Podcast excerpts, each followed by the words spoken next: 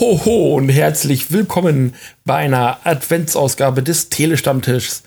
Wir zünden die dritte Filmrolle an äh, auf dem Weihnachtskranz. Ich weiß nicht, wie die Moderation zu Ende geht. Und treffen uns zu einer weiteren gemütlichen, besinnlichen Runde und warten weiterhin auf das, äh, das Filme Christkind, den Filme Weihnachtsmann. Man weiß es nicht. Hallo Kati. Hallo Steffen. Du bist bei mir. ja. Und bei mir ist auch der Benedikt. Hallo. Hallo in die Runde. Ja, die Eva lässt sich entschuldigen. Die hatte heute kurzfristig leider einen technischen Ausfall. Die wäre sonst auch noch dabei gewesen. Die grüßt aber ganz herzlich. Ähm, genau. Ja, wir wollen heute auch unsere Filme des Jahres besprechen. Die Dinge, die wir dieses Jahr gesehen haben, für diskussions- und erwähnungswürdig halten. Haben uns so ein paar Tops rausgesucht, ein paar Flops, ein paar Überraschungen, Enttäuschungen, was uns dieses Jahr so ein bisschen filmisch auch bewegt hat. Genau. Ja. So haben wir das gemacht. So haben wir das gemacht. Gab ja genug Filme dieses Jahr, wa? Ja, wir haben also Filme für den Titelstammtisch gesehen, auch außerhalb. Da haben wir uns so ein bisschen dran orientiert. Wir haben, haben ja alle auch unsere eigenen Projekte. Genau. genau. Benedikt, woher kennt man deine Sachen? Äh, meine Sachen kennt man vom YouTube-Kanal Moviecheck, den betreibe ich seit 2009 und ähm, genau da behandle ich halt alles, was mit dem Thema Film zu tun hat äh, Filmkritiken natürlich, Film-News, Trailer-Reactions tatsächlich, aber nicht so diese klassischen, hey, äh, seht mein schockiertes Gesicht oder äh, solche Overreactions, sondern tatsächlich, ich setze mich einfach nur hin, gucke einen Trailer ähm, und danach mache ich eine Nachbesprechung über den Trailer, was man für Erwartungen vielleicht danach haben kann. Also jetzt nicht dieses typische Overreacting, sondern tatsächlich eine etwas seriöse Auseinandersetzung mit einem Trailer. Und ähm, ja, den Telestammtisch äh, habe ich ja an sich auch dieses Jahr dann nur per Zufall ähm, tatsächlich kennengelernt, durfte ja dann auch ähm, erstmals dann bei einer Filmbesprechung über den Telestammtisch ähm, dann auch teilhaben bei der äh, CRISPR-Revolution, einer Dokumentation war das, die ist, glaube ich, vor ein paar Wochen dann auch hier released worden auf allen Kanälen, die der Telestammtisch bedient. Ja, und so bin ich hierher gekommen und bin jetzt äh, in freudiger Erwartung auf meinen zweiten Podcast hier. Woo! Das ist sehr gut. Ja, Kathi und mich kennt man aus allen Sachen Nerd, Nerd, Nerd. Da gehört unser Frontformat Videomitschnitt ganz doll dazu. Wir machen unseren, das ist Kathi gar nicht dabei, aber mit Daniel mache ich den zusammen den äh, Kaiju- und Monsterfilm-Podcast König der Podcasts. Cool. Wo wir dann auch äh, jetzt im nächsten Jahr endlich wieder Godzilla äh, wieder begegnen werden. Zeit wird Versus Kong. Ja, er kommt zurück äh, im Jahre 84 ja. tatsächlich. Und genau, da geht es nächstes Jahr dann auch äh, hübsch weiter. Ja, und cool. heute soll es um den Jahresabschluss gehen. Wir haben uns vorher gar nicht überlegt, wer anfängt. Wollen wir Ladies First machen? Finde ich gut. Ja? Ich sehe hier keine Lady, aber gut. Positive Diskriminierung nennt man das, aber. Richtig. Aber dann mache ich mal ausnahmsweise mit. Ja. Ähm, wollen wir uns das Beste zum Schluss aufheben? Oder? Weiß ich nicht. Eig eigentlich, also ich hätte Wollen wir mit den Tiraden also, abschließen dann? Können, also ich will mal so sagen, das Schlechte kann ja auch unterhaltsam sein, wenn man das, das so sehe ich auch so. Das ist richtig. Gut. Und am Anfang von so einem Podcast ist ja die Aufmerksamkeit auch ja, höher. Und wir wollen ja lieber die Filme Wenn ihr über die promoten, schlechten Sachen nicht hören wollt, haltet einfach jetzt eine Viertelstunde ab. Das passt dann schon. genau. Ähm, mein, einer meiner fünf Top-Filme dieses Jahr ist ein französischer Film gewesen, nämlich Der Glanz der Unsichtbaren, den wir beide auch tatsächlich im Auftrag des Telestammtisch gesehen mhm. haben. Eine französische Produktion, wie gesagt, bei der es um das Fortkommen von Frauen geht, die aus irgendwelchen Gründen obdachlos sind und eine Organisation, die versucht, ihnen wieder auf die Beine zu verhelfen, zu einem Job zu verhelfen, zu einer Wohnung zu verhelfen.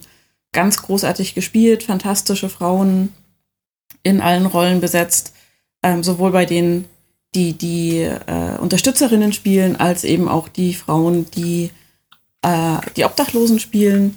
Bemerkenswert bei dem Film fand ich halt, dass alle Schauspielerinnen, die Schauspielerinnen, die die Obdachlosen gespielt haben, selber Erfahrungen mit dem Leben auf der Straße hatten. Und das merkt man dem Film mhm. deutlich an, finde ich. Da haben wir eben auch den Podcast zu aufgenommen, den kann man sich gerne auch nochmal anhören dazu. Also was halt so Veranstaltungen für den Telestammtisch immer auch so ein bisschen ausmacht, ist, dass dann Regisseur, Regisseurin anwesend ist, Darstellende anwesend sind und da war eben auch eine der Hauptdarstellerinnen anwesend. Ja. Das war ein cool. ziemliches Erlebnis. Kann man sich den dazugehörigen Podcast dann auch nochmal genauer dazu anhören. Finde ich sehr hörenswert, den Podcast, ja. nicht nur, weil ich ihn selber aufgenommen habe, sondern weil ich wir haben die Filme, die du alle in der Liste hast, auch gemeinsam gesehen. Äh, den Film selber eben auch unfassbar wichtig und sehr sehenswert finde. Absolut. Ja. Und auch sehr unterhaltsam an vielen Stellen. Mhm. Er hat einen ganz tollen Humor dabei. Also nicht, dass euch das Thema abschreckt. Ähm, fantastisch. Genau. Benedikt, möchtest du weitermachen? Ähm, Genau, äh, mit einem der nächsten Filme. Ähm, aus den Tops oder waren wir gerade bei, den, wir waren bei den Tops noch? Wir waren noch bei den Tops, genau. Genau, fantastisch. Ähm, ja, dann ähm, mache ich gerne weiter und zwar äh, mit einem Film, den ich erst kürzlich gesehen habe, der aber auch erst kürzlich ähm, erschienen ist und leider Gottes muss ich sagen, bis dato zumindest nicht auf der großen Leinwand. Es geht um ähm, The Irishman von Martin Scorsese, der sich ja nach einiger Zeit mal wieder zu Wort gemeldet hat und äh, für mich auf jeden Fall ähm, bis dato der beste Film des Jahres 2019 ist, weil er es tatsächlich bewerkstelligt bei einer Laufzeit von dreieinhalb Stunden äh, und einer richtig, richtig intelligenten und auch lustmachenden ähm, Erzählstruktur über die komplette Laufzeit das äh, Spannungslevel immer auf einem gewissen Niveau zu halten und den Zuschauer dabei nicht zu verlieren. Ähm, und natürlich die Story selber, die richtig, richtig gut erzählt ist. Ähm, das hat mich massiv beeindruckt und dazu natürlich dann der Cast von, ähm, von Robert De Niro bis ähm, Al Pacino. Also das ist ein Kinoerlebnis gewesen, das ich gerne im Kino erlebt hätte. So musste ich es auf dem Heimkinobildschirm tatsächlich dann gucken. Aber nichtsdestotrotz einer der Filme, der mich dieses Jahr zum Abschluss dieses Jahres auch massiv begeistert hat, muss ich sagen. Ja, dann mache ich mal meinen ersten Top-Film wir haben uns ja so ein bisschen von den großen Blockbustern ferngehalten, weil wir davon ausgegangen sind, dass die hier sowieso abgedeckelt werden. Mhm. Ähm, deswegen habe ich als nächstes den äh, Kindertrickfilm Fritzi, eine Wende Wundergeschichte. Da geht's um den Zeitraum Herbst 2, na, Entschuldigung, da geht's um den Zeitraum Herbst 1989 mhm. und eben die Wende, die deutsche Wende, äh, den Mauerfall aus der Sicht äh, eines Kindes erzählt, eines jungen Mädchens, die ja, also die ganze Revolution mitbekommt. Das Ganze findet in unserer Heimatstadt oder jetzt neuen Wahlheimatstadt Leipzig statt, was ganz spannend ist. Also man sieht so ein paar Landmarks. Mhm. Das war auch sehr spannend zu sehen und der Film ist darüber hinaus auch noch ganz toll erzählt. Und ich fand ihn auch jetzt nicht so ein rein Kinderfilm. Also allein dadurch, dass da eben auch schon sehr gruselige Szenen drin sind, wenn dann so die Stasi mhm. Fritzi aufgreift und ihr dann auch mit Waffengewalt gedroht wird. Das geht schon ganz schön hart zur Sache. Also es ist halt nicht nur ein Kinderfilm, sondern eben auch ein Film für die ganze Familie. Und in dem ja, Jubiläumsjahr, in Anführungszeichen, 30 Jahre Mauerfall, auch ein sehr wichtiger Film, wie ich finde. Und das aufbereitet eben anhand eines, ich glaube, Kinderbuchs. Das war vorher ein Buch, ne? Das war vorher ein Buch, genau. Ein Jugendbuch. Ähm, auch, glaube ich, so ab zehn Jahren mhm. von der Altersempfehlung her. Und ist fantastisch auf die Leinwand gebracht worden, ja. finde ich, ja. Also ist für mich definitiv ein absoluter Hingucker dieses Jahr. Ist ein bisschen untergegangen leider. Lief hier in Leipzig sehr erfolgreich, mhm. hatte dann auch die Premiere in der Nikolaikirche, wie wir dann nach unserem äh, Pressescreener erst erfahren haben, weil wir hatten mhm. den Film geguckt, bevor die Premiere hier in Leipzig stattgefunden hat. Und die haben den Film eben dort zum ersten Mal gezeigt, wo diese friedliche, friedliche Revolution in Leipzig auch ihren Anfang genommen hat. Was, ähm, also besser kann man es eigentlich nicht machen. Nee, das ist richtig. Genau. Und also der ist auf jeden Fall ein Blick wert. Haben wir auch einen Podcast gemacht zum beim Stammtisch. Bitte auch hören. wir haben so viele Podcasts. Ja, gemacht. eigentlich haben wir ja alles verpodcastet, was ja, wir hier heute haben. Das ist unglaublich. Ja. Als würden wir gerne podcasten. Nee. unglaublich. Ähm, du bist dran. Genau, ich bin dran und ich habe auch äh, tatsächlich einen Nicht-Realfilm äh, hm. mit auf der Liste. Und zwar ist das Makia. Ein ganz toller Animationsfilm. Hilf mir auf die Sprünge. Der ist aus Japan. Das war ein japanischer Film. Das war ein japanischer ja. Film, ne? Genau tolle Geschichte über mh, mm, ach, sehr viele Themen. Also so ein bisschen, was heißt es tatsächlich, mehr oder weniger unsterblich zu sein in einer Welt voller Sterblichen? Was heißt es, in der Fremde irgendwie unterkommen zu müssen? Ganz, ganz viele Themen drin, wunderschön animiert, illustriert. Die Kunst, das Artwork ist einfach fantastisch.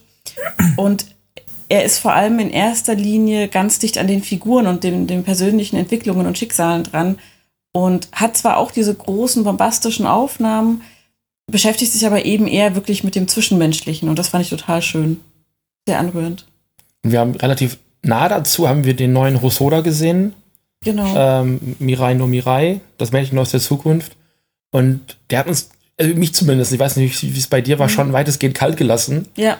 Und äh, Makia im Verhältnis dazu hat mich also absolut begeistert, mir liefen die Tränen. Ja. Das ist ein ein, ein Meisterwerk, wie ich finde. Absolut. Ja.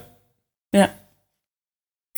Erinnert mich daran, dass ihr mir auf jeden Fall nach der Aufnahme nochmal die komplette Filmliste eurer Filme zur Verfügung stellt, weil ich glaube, ich habe einiges nachzuholen. Ich finde das richtig, richtig spannend gerade. Sehr gut, machen wir. Okay, bin ich wieder dran? Ja. ja. Okay, dann ist mein nächster Film ähm, tatsächlich mein Einstandsfilm hier beim Telestammtisch und zwar Human Nature, die CRISPR-Revolution. Äh, kein Spielfilm, kein Animationsfilm, sondern eine Dokumentation über die Genschere CRISPR. Ähm, die wir ausführlich auch in einem Podcast natürlich hier äh, diskutiert und ähm, besprochen haben. Dementsprechend verweise ich auch auf den Podcast natürlich wieder an dieser Stelle.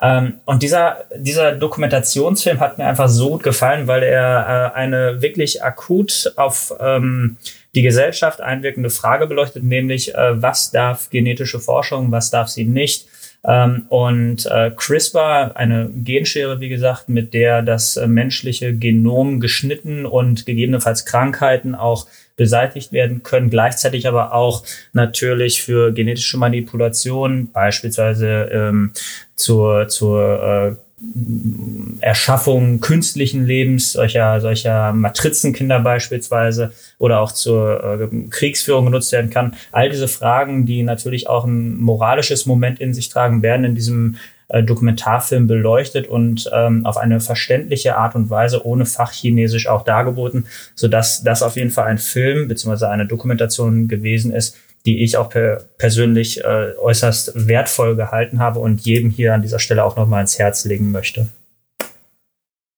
Klingt interessant auf jeden Fall. Auf jeden Fall, ja. ja. Wichtiges Thema. Ja, mein nächster Film ist Cleo. Ein Film, den ich mir wahrscheinlich ohne den Telestammtisch nicht angeguckt hätte. Mhm. Wahrscheinlich mit der Kneifzange nicht angefasst hätte. Mhm.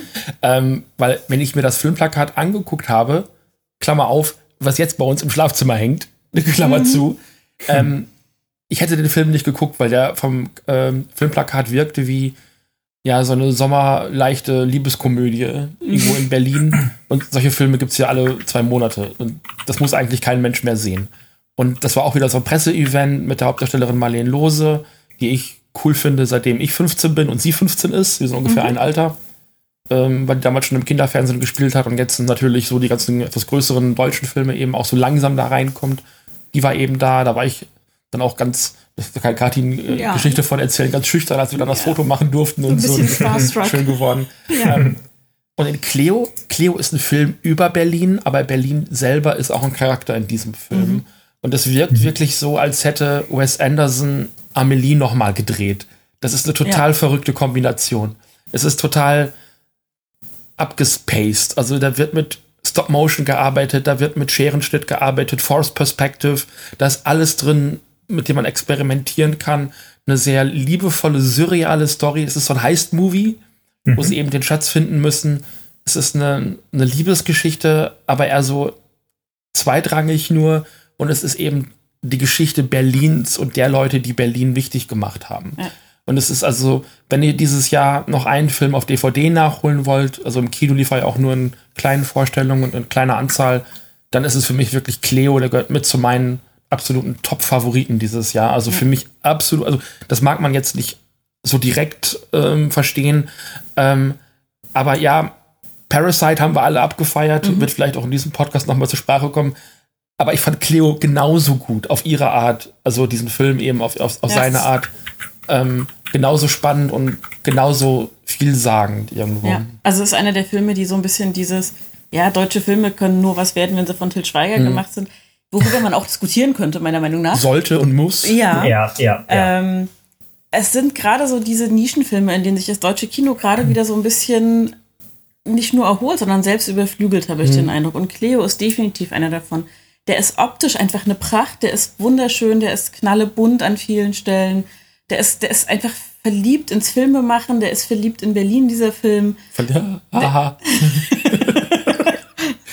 das wollte ich so nicht sagen. Okay. Aber, ähm, und der ist einfach wirklich schön. Es war tatsächlich sehr süß, wie du so völlig starstruck dann festgestellt ja, hast. Moment, das ist Marlene Lose, weil du hattest irgendwie, du bist, hast den Film zugesagt für einen Telestammtisch. Ja, ja. So mache ich es ja immer. Bist da relativ blind rein, weil wir abgesprochen hatten, da gibt's Interview und ich würde das dann machen, das Interview so. Und deswegen hast du dich gar nicht weiter damit beschäftigt. Und ich kannte Marlene Lose so dem Namen nach ein bisschen hatte jetzt aber nicht so die innige Beziehung zu ihr. Und wir standen an dem Filmplakat am Kino und ich gucke auf das Filmplakat und denke, Moment, das ist Marlene Lose. Und dann stand sie halt schräg hinter mir in dem Moment, ja. glaube ich schon. Ne? Genau. genau. So anderthalb Meter von dir weg oder so, total knuffig. Und dann konnte man am Ende eben noch Fragen stellen und dann, als alle aus dem Kino raus waren, war Malinose auch noch da und man genau. konnte Fotos mit ihr machen und dann.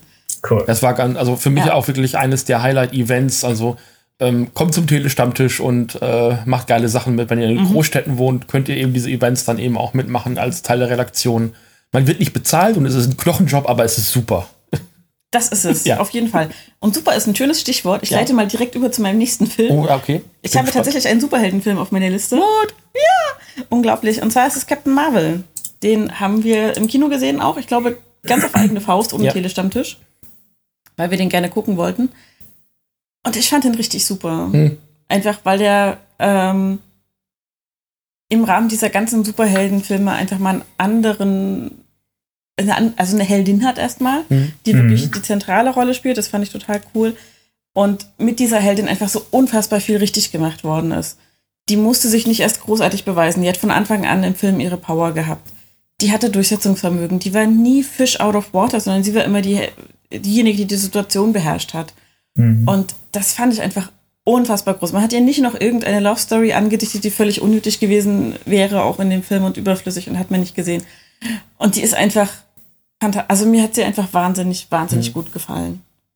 Mhm. Mein Problem, vielleicht kommen wir da später mhm. auch noch mal ein bisschen ausführlicher zu, ist, dass so die Superheldenfilme dieses Jahr relativ wenig Nachhall bei mir gehabt haben. Mhm. Ähm, aber da reden wir dann gleich eventuell in einer anderen Kategorie nochmal drüber. Ja. Ja. ich schließe mich mit meinem nächsten Film ähm, Captain Marvel eigentlich insofern an, weil ich äh, den Film jetzt als nächstes nennen werde, der auf Captain Marvel folgte, nämlich Avengers Endgame tatsächlich. Und das wird jetzt vielleicht bei einigen eine Reaktion aller Oh my fucking God, jetzt kommt noch so ein Marvel-Film äh, auslösen. Kann ich auch verstehen. Ähm, das ist ja auch ein Franchise, was jetzt schon seit zehn Jahren durch die, durch die Kinos tingelt. Aber Avengers Endgame äh, war für mich tatsächlich persönlich auch so ein ähm, Punkt, der ähm, ja vom Marketing ähm, aus Marketing-Sicht ja auch so ähm, beworben wurde als das äh, Finale nach zehn Jahren und 22 Filmen. Und genauso hat sich Avengers Endgame für mich auch angeführt. Die Geschichte hat nach den Ereignissen aus Infinity War tatsächlich Fahrt aufgenommen. Ähm, und natürlich, Happy End äh, ist eigentlich schon vor, ähm, vor, von vornherein eigentlich klar gewesen. Man wird Charaktere verlieren. Ähm, es wird entsprechend dramatische Momente geben. Was mich aber am meisten dann tatsächlich überrascht hat, und äh, sehr, sehr auch gepackt hat im Kino selber, war die Musik, ähm, weil nämlich hier in diesem Film wieder Alan Silvestri den Soundtrack beigesteuert hat, nicht wie beispielsweise bei Avengers Age of Ultron. Ähm, und das fand ich halt hier bei diesem Film so wichtig, weil er damit auch den Schulterschluss zu Avengers Infinity War dargestellt hat, weil in diesem Film das eigentliche Avengers Hauptthema nicht wirklich zur Geltung gekommen ist, ähnlich eben entsprechend dann auch der Storyentwicklung folgend, dass sich die Avengers entzweit haben, dass die Avengers auch ähm, im weiteren Verlauf von Infinity War ja peu à peu von Thanos geschlagen wurden. Und jetzt in Endgame führen alle Fäden, auch alle offenen Fäden der letzten zehn Jahre zusammen in diesen, in diese Endstrecke, in dieses Endgame. Und das äh, macht auch beim Soundtrack nicht halt. Und das finde ich so äh, epochal, wenn dann in der finalen Szene das eigentliche Avengers Hauptthema wieder durchbricht und dann die Worte, auf die Fans schon seit zehn Jahren warten, aus dem Mund von Captain America ertönen, Avengers sammeln das ist ein Moment gewesen, das äh, kann man sich auf YouTube angucken, wo einige natürlich auch äh, im Kino illegalerweise gefilmt haben. Da geht ein richtiger Drall, ein richtiges, äh, eine richtige Euphorie durch die durch die Zuschauer, überall Geschrei und Gekreische, weil man sich einfach freut, dass jetzt nach zehn Jahren endlich dieser Satz fällt und dann natürlich die Avengers in äh, cooler Darbietung und in einer coolen Choreografie sich der Übermacht des Thanos stellen. Das hat mir richtig gut gefallen und deswegen ist dieser Film auch bei meinen Tops mit dabei dieses Jahr. Ich sag dann in einer anderen Kategorie was dazu. Wir kommen möchte dann nochmal drauf zurück. Ja, ich möchte dann weitermachen mit meiner Liste. ähm, ich habe noch einen deutschen Film. Und dann ist auch mal gut mit deutschen Filmen. Ähm, ich habe Endzeit ist eine ähm, Comic-Verfilmung, Comic von Olivia Viehweg. Großartiger Comic, ist eine Zombie-Geschichte. Jetzt könnte man natürlich auch wieder sagen, ach nö, nicht schon wieder Zombies. Kann ich total gut nachvollziehen.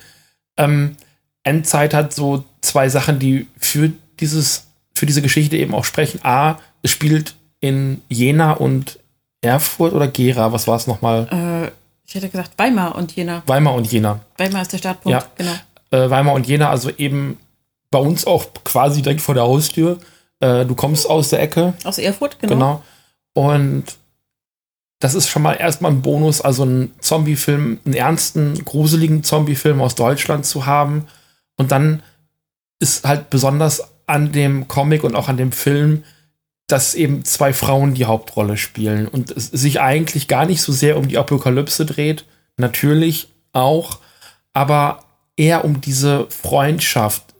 Wobei Freundschaft auch schwierig zu sagen ist. Mhm. Es ist eher so eine Zweckgemeinschaft, die aber dann eben auch zu einem, zu einem Bund zwischen zwei Frauen, zwei starken Frauen eben auch führt.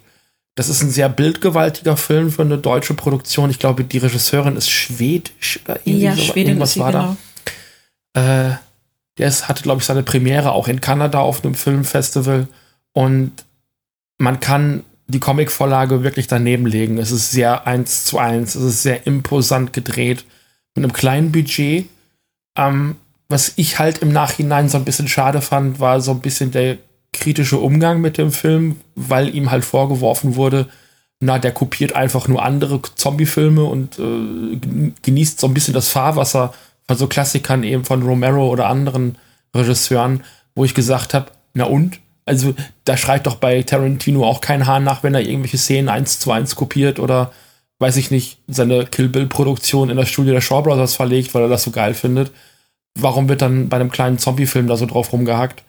Ähm, fand ich also auch für mich komplett unproblematisch, selbst wenn ich da zwei, drei Szenen wiederentdeckt habe oder auch Tropes natürlich, weil natürlich bedient sich ein, ein deutscher Zombie-Film den gängigen Zombie-Tropes. Das ja. wäre auch wahrscheinlich ein bisschen fahrlässig, wenn man das nicht tun würde. Man will das Publikum ja auch abholen, mhm. ist ja klar. Ähm, hat leider auch einen relativ kleinen Release nur gehabt in Deutschland. Wir waren hier auf der Premiere in Leipzig, wo mhm. Regisseure anwesend waren. Ähm, da waren wir auch privat tatsächlich. Ja.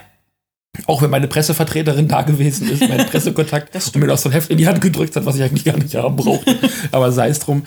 Ähm, jedenfalls, das war auch wieder so ein Moment, wo ich nicht wusste, dass das alles da sein würde. Ich dachte, die Regisseurin ist da und ich glaube, zwei Leute oder sowas standen irgendwie im mhm. Flyer, aber Olivia Viehweg, die Zeichnerin und Autorin des Comics, war eben auch da, die komplett weggebumst ist von dem Erfolg und auch von der Resonanz auf diesen Film. Und ich finde ihn wirklich sehenswert. Ja. Das war auch tatsächlich ein geiles Umfeld. Also wir haben die nicht einfach in einem normalen Kino gesehen, sondern ähm, es gibt hier in Leipzig die VEB Feinkost. Und das ist so eine Kulturstätte, könnte man sagen, die so ein bisschen ähm, ja, aus der, aus, der, aus der Subkultur gerettet wurde, sage ich mal. Und das ist, ist eine alte Dosenfabrik, eine genau. Konservenfabrik. Genau. Ja, also Feinkost halt, ne? Ja. Ähm, alte Konservenfabrik, da sind mittlerweile kleine in, individuelle Geschäfte drin und eben diese Möglichkeit, Kinofilme zu zeigen. Und das hat einfach perfekt zusammengepasst, so dieses ja. äh, ganze Setting und der Film. Und es ist wirklich ein großartiger Film. Mhm. Ja, hat mir auch wahnsinnig gut gefallen. Äh, was mir auch gut gefallen hat, ist äh, der vierte Titel auf meiner Top-Liste. Und zwar ist das ein etwas größerer Blockbuster, der im Kino lief, äh, Elita Battle Angel. Uhu. Aha. Ich mochte den tatsächlich gerne. Ich gehöre aber auch zu denen, die die Comics nicht kennen oder die Manga-Vorlage. ähm, du hast die im Regal stehen? Ja, komplett wir hatten auch mal drüber gesprochen, dass ich die vielleicht auch noch mal lesen sollte. Hm. Wenn es keinen zweiten Teil gibt, muss ich das auch tun, weil das hat so ein bisschen ein offenes Ende der Film, was ich schade finde. Ansonsten fand ich den großartig. Ich bin sowieso ein ziemlicher Fan von Christoph Walz, der eine tragende Rolle in dem Film spielt. Mir hat das ganze Setting, wie es aufbereitet wurde, gefallen. Also die ganze, das ganze Worldbuilding ringsrum, so dieser Futurismus, der aber auch schon abgeschrabbelt ist irgendwie, ähm, wie man das teilweise aus der originalen Star Wars Trilogie kennt. Mhm. Wenn auch eine andere Zukunft als die in Star Wars. Ich mochte den halt richtig hart gerne. Der hat Wobei spielt Star Wars in der Zukunft oder in der Vergangenheit? Diese Frage beantworten wir in einem anderen Podcast. Okay. bam, bam, bam. Mir hat es jedenfalls richtig gefallen. Der hat an den richtigen Stellen Fahrt aufgenommen, der Film. Der hat äh, durchaus auch so ein paar Denkanstöße mitgeliefert, wie sie wohl in den Mangas drinstecken auch. Das heißt, er hat sich nicht nur auf die Actionseite konzentriert. Das hat mir sehr gut gefallen. Ich würde gerne den zweiten Teil dazu sehen, die hm. Fortsetzung. Ich äh, habe aber gerüchteweise gehört, dass ich da nicht so gute Karten haben werde. Nee, also nee. Das, äh, ich habe nee. heute noch einen Tweet gesehen, dass äh, die Fans wohl bitte Disney bitten sollen, da einen Film zu machen, weil er jetzt wohl auch irgendwie in diesem Disney-Merger mit äh, hm. ins Disney-Dings reingeflutscht ist. Da stehen die Chancen aber tatsächlich nicht so besonders gut. Mhm. Ich habe dem Film nach dem Besuch viereinhalb Sterne gegeben, weil er mich auch optisch und auch so vom ganzen Feeling total abgeholt hat. Ähm, ist aber auch wieder so einer von den großen Filmen dieses Jahr, die für mich einfach keinen Nachhall hatten. Also das, mhm. das kann ich ab, äh, schon mal abdecken gleich direkt, weil ich habe ihn hier nicht in der Liste stehen. Auch wenn ich eine sehr hohe Bewertung gegeben habe, er ist ja werksgetreu. Mhm. Das kann ich auf jeden Fall schon mal sagen. Obwohl er natürlich Dinge auslässt und verdichtet und Figuren zusammenfasst und äh, andere Sachen gar nicht behandelt, die vielleicht auch wichtig gewesen wären, aber man kriegt halt in zwei Stunden nicht neun Bände Manga rein. Nee. Da fehlt auch sehr viel. Wobei sind, glaube ich, auch die ersten drei Bände, die sie überhaupt mhm. nur verfilmen, aber selbst die sind nicht vollständig drin. Äh, aber so das Grundthema ist da. Also von der Seite ist es schon okay. Aber auch so eben das Gefühl, dass es wird nicht abgeschlossen. Es, man bekommt nicht so diese, diese Belohnung des, des Finales, wenn auch nur ein zweiter Teil käme. Ich erwarte ja gar nicht von denen, dass sie die komplette Saga adaptieren. Das wäre sowieso zu heftig. Das haben sie sich auch als Anime noch nicht getraut. Nur es gibt, glaube ich, einen 45-minütigen OVA. Ich glaube, dann hört es schon auf. Mehr gibt es auch äh, von Alita nicht als Anime. Aber es ist so, ja, also am Ende des Tages war es mir dann doch nicht genug. Also das ist für mich so mhm. bei Alita so der, der Punkt, warum ich ihn jetzt auch nicht in diese Liste mit aufgenommen habe, weil er ist da und es ist gut, dass es ihn gibt und ich habe zehn Jahre auf diesen Film gewartet, weil Cameron, ich weiß nicht, wie lange gesagt hat, er möchte den Film machen. Ähm, aber es ist so ein bisschen verpufft für mich, glaube ich, ja. Ja, schade für dich. Ja, schade, schade für mich, ja. ja. Schade für uns drei, die sich ja alle von uns äh, eine Fortsetzung erhofft haben, muss ich an ja, der Stelle sagen, weil äh, ja. ich muss wirklich sagen, dass äh, für eine Manga-Verfilmung Alita Battle Angel wirklich eine grandiose Umsetzung sah, war, wenn ich mich daran erinnere, äh, dass vor einigen Jahren ein, ein äh, schändlicher Dragon Ball Realfilm erschienen ist äh, und da ist Alita Battle Angel qualitativ ja meilenweit von entfernt gewesen, wenn wir mal ehrlich sind. Und natürlich, dieses offene Ende ist ähm, ja, mit einem weinenden Auge natürlich nur zu genießen, weil auch ich habe es natürlich gehört, dass ähm, äh, die, die Chancen für den zweiten Teil nicht so äh, wunderbar, nicht so proper aussehen, was äh, ja letzten Endes natürlich wieder auch dem finanziellen Erfolg oder Misserfolg des Filmes zu schulden ist natürlich. Der hat ja, glaube ich, um die 190 Millionen Dollar gekostet und knapp 400 Millionen Dollar, glaube ich, eingespielt und somit genau an der Grenze, wo man sagen kann, ist ein Erfolg, ist ein Misserfolg. Und dementsprechend bin ich gespannt, inwieweit Disney sich dann vielleicht jetzt nach dem Fox-Deal traut, da nochmal Geld zu investieren. Ich würde mich auf jeden Fall freuen, wenn die Kombi aus äh, Robert Rodriguez und James Cameron sich nochmal zusammenfindet für ein Alita Battle Angel 2, weil die beiden könnten das, meiner Ansicht nach. ähm, jetzt, glaube ich, habe ich wieder einen Film. Und ähm, das ist ein Film, den ähm, habe ich erst kürzlich gesehen. Ähm, der heißt äh, The Gangster, The Cop and the Devil. Ich weiß nicht, ob ihr den kennt. Das ist eine ähm, südkoreanische Produktion. Ähm, und ähm, der Titel lässt es ja an sich schon vermuten, dass da so eventuell eine, eine Analogie zu zwei glorreiche Halunken, also äh, The Good, The Bad and The Ugly bestehen könnte. Und so ungefähr ist es eigentlich auch. Das ist ein sehr äh, düsterer, äh, aber auch trotzdem witziger Thriller in dem es darum geht, dass äh, ein, ein, ein Serienkiller in einer koreanischen bzw. südkoreanischen Kleinstadt sein Unwesen treibt, ein Gangsterboss, einen äh, hochrangigen Gangsterboss verletzt und äh, dieser dann auf, ab, äh, auf Umwegen mit einem Cop auf einmal gemeinsam Jagd auf diesen, auf diesen äh, Serienkiller macht. Eine sehr, sehr amüsante und auch sehr spannend erzählte Geschichte, die auch diverse ähm, Martial Arts Komponenten in sich vereint und einfach auch eine ähm, ne, ne wirklich durchgehend spannend erzählte Geschichte präsentiert. Und für mich persönlich, weil ich auf solche Filme einfach stehe, auch ein Highlight dieses Jahr auf jeden Fall gewesen. Kann ich nur empfehlen, The Gangster, The Cop and the Devil. Ja, finde ich spannend. Ich bin auch ein großer Fan vom südkoreanischen Kino. Da muss ich sagen, das ist äh, insofern cool, weil da auch der Hauptdarsteller von dem Film Train to Busan mitgespielt hat, oh. dieser äh, Madong Seok, ich glaube, so wird er ausgesprochen. Mhm. Hoffe ich doch. Ich bin, was äh, die Namen aus, aus dem asiatischen Raum angeht, äh, nicht so bewandt, wie man die ausspricht, aber ich meine, der wird so ausgesprochen. Ja, sehr cool. Dann mache ich weiter. Mhm. Keiner hat ein Veto. Ähm, If Beale Street Could Talk ist so gerade noch dieses Jahr erschienen, hat äh, Kinostart hier in Deutschland gehabt. Im Januar kommt noch aus der, aus der Oscar-Verwertung, hätte ich fast gesagt. Ne? Ist ja. noch im, im Oscar-Jahr gewesen, im letzten. Ist eine schwarze Geschichte und ist auch ein Film, das kannst du bestätigen, Kati, mhm. der mich so ein bisschen ratlos zurückgelassen ja. hat, weil ich nicht so ganz wusste, was er von mir will. Ja. Erzählt die Geschichte eines jungen Paares, die sich kennen und lieben lernen und erstmal natürlich gegen die Widerstände der eigenen Familie ankämpfen müssen und um ihre eigene Existenz aufzubauen. Er gerät unverschuldet, zumindest ist es das, was erzählt wird in dem Film, unverschuldet ins Gefängnis, wird ähm, der Vergewaltigung bezichtigt, beteuert aber, dass es nicht gewesen ist und seine Frau, oder Verlobte zumindest, mhm. verlobt sind sie, glaube ich, ähm, versucht eben zusammen mit der Mutter, ja, rauszufinden, was da jetzt genau passiert ist. Und es wirkt alles wie, ja, Polizeiwillkür, wie auch so ein bisschen ähm, Justizwillkür, mhm. dass da einfach, ja, ein Schwarzer als vermeintlicher Täter hingestellt wird und das aber gar nicht gewesen sein kann, weil eigentlich alle Fakten dagegen sprechen, aber eben aufgrund von strukturellen Gründen, äh, aus so diesem Rassismus in der Gesellschaft, dann von allen Seiten einfach angenommen wird, dass das schon gewesen sein kann. Also das ist vollkommen unstrittig für alle anderen Außenstehende, dass er diese Vergewaltigung getan hat, äh, begangen hat. Und das ist so die Ausgangssituation. Und man lernt die beiden über den Film kennen in vielen Rückblenden, mhm. was manchmal ein bisschen verwirrend ist, weil man oft nicht weiß, wo man sich befindet. Das war, glaube ich, auch so ein bisschen ähm, für mich dann auch der Punkt, wo ich gesagt habe, Moment, wo, wo sind wir jetzt hier gerade? Ich komme gerade nicht so ganz genau mit. Und dann ist das eben auch ein Film, der dir nicht die Antwort gibt, der mhm. eben nicht hingeht und sagt so, nein, er war nicht der Täter und er ist unschuldig im Gefängnis, sondern das ist halt nur der Fall, der gerade diskutiert wird. Und er tut ja auch nicht den Gefallen zu sagen, die Person kommt am Ende des Tages aus dem Gefängnis raus, sondern der Film endet eben auch offen.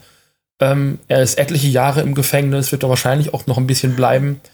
Und man bleibt eben doch sehr irritiert zurück und muss da wirklich einen Moment drüber nachdenken. Und mhm. es ist halt ein schöner Spiegel der amerikanischen Gesellschaft, wo Schwarze halt immer noch in der Situation sind, ganz egal, was sie machen, im Grunde genommen schon mit einem Bein im Gefängnis zu stehen. Ja. So fährst du mit einem schicken Auto durch die Gegend, wird angenommen, dass du geklaut hast. Mhm. Weil es kann ja nicht deins sein. Das kann sich ja so jemand gar nicht leisten und so weiter und so fort.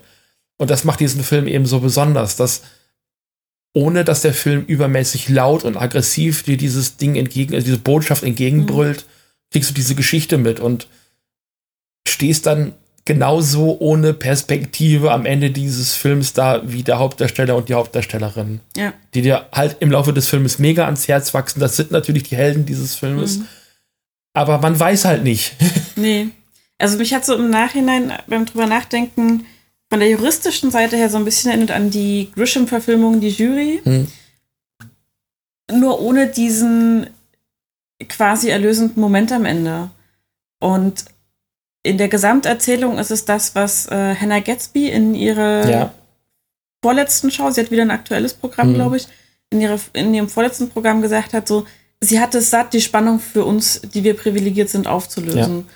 Die bleibt jetzt bei uns und wir müssen die aushalten. Und das macht dieser Film und er macht das ganz großartig, weil er auch die, die handelnden Figuren, die Hauptfiguren, nicht als Täter darstellt. Die sind nicht aggressiv, die sind verzweifelt, aber die sind nicht aggressiv, die sind nicht wütend, die sind resigniert an manchen Stellen.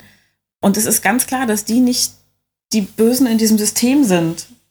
Und das, das macht den Film, glaube ich, so nachhallend. Das, also mich hat er auch wahnsinnig beeindruckt. Jetzt ist Drama noch ein bisschen eher mein Genre bei Filmen als deins. Das ist wahr. Ich bin da ein bisschen mehr zu Hause, deswegen konnte ich auch, glaube ich, eher was damit anfangen.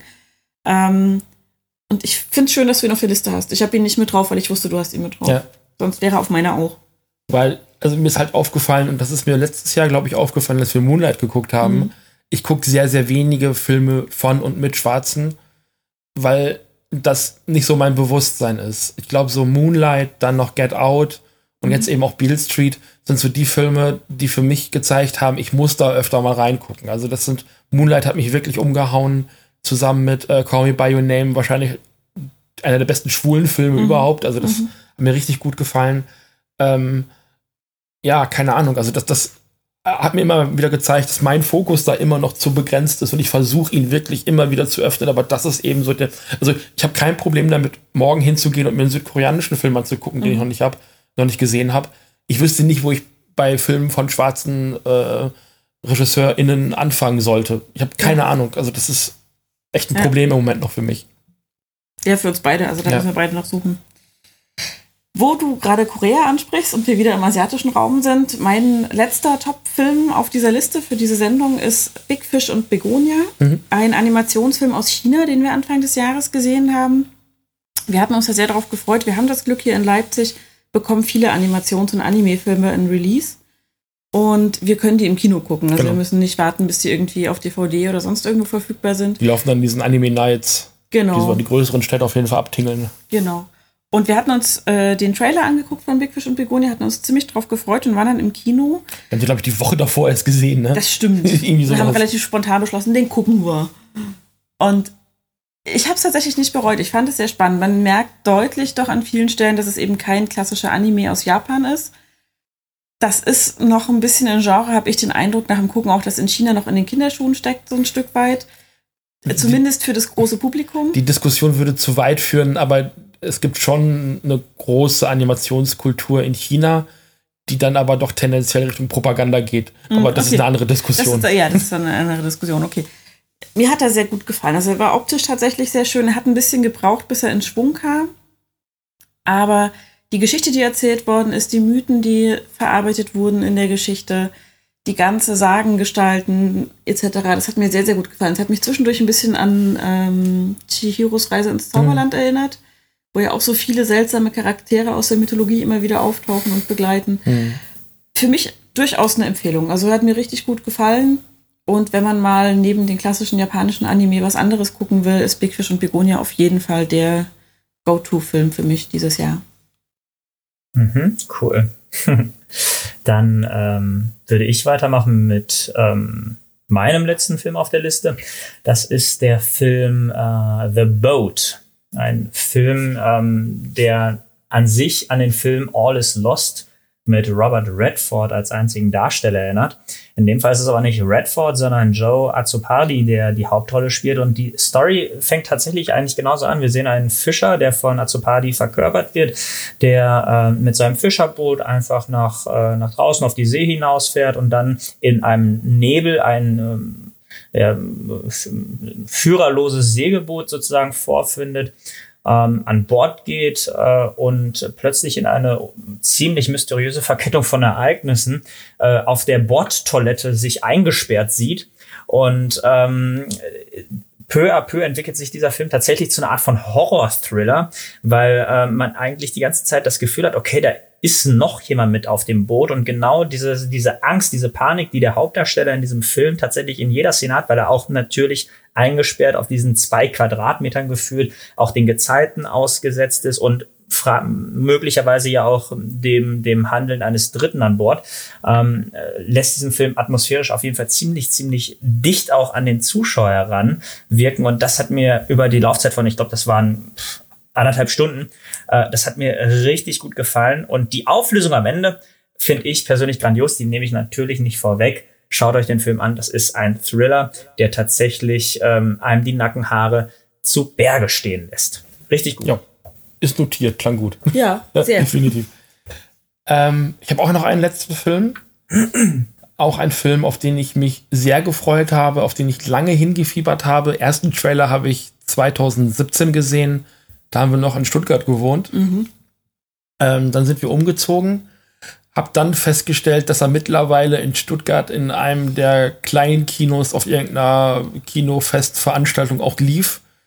War da ein bisschen traurig, weil er da noch so diese ganze Festival-Schiene ähm, so durchmachen mhm. musste und noch nicht so einen großen, breiten Release kriegte. Kriegte überall dann so nach und nach so mal bei Amazon Prime ins Angebot, dann mal hier da einen kleinen DVD-Release und einen Blu-ray-Release. Ähm, und ich sah mich den Film schon, weiß Gott woher, importieren, mhm. bis dann tatsächlich irgendwann die News kam, ja, er kommt jetzt im Sommer 2019 auch äh, für einen kurzen Zeitraum ins deutsche Kino und aber eben auch fast zeitgleich auf DVD raus. Die Rede ist von Dave Made a Maze. Wuhu. Wuhu. Hm.